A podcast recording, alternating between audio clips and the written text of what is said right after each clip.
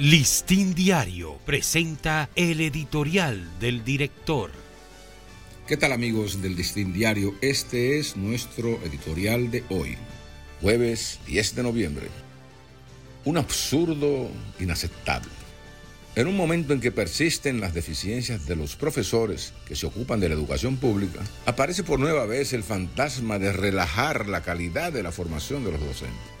No solo los estudiantes perdieron un gran tiempo con la afectación del COVID-19, sino que también mermó considerablemente el adiestramiento de nuevos profesores.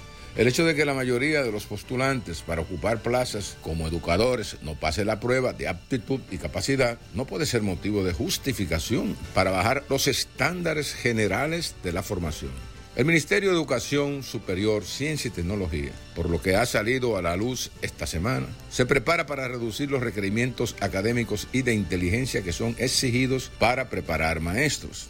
Nada más absurdo e inaceptable.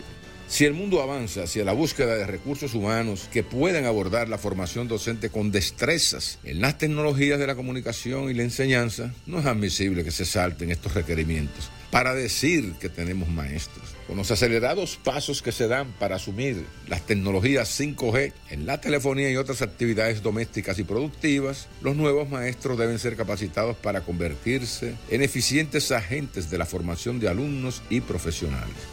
Quienes desean, por vocación, ser maestros en pleno siglo XXI, tienen que asumir sin dobleces el sacrificio de estudiar, aprender y crear para luego poder enseñar.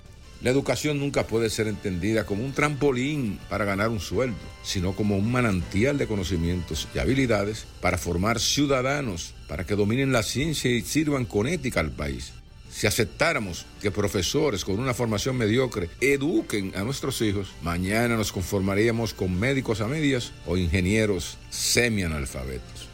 Este ha sido nuestro editorial. Listín Diario presentó el editorial del director.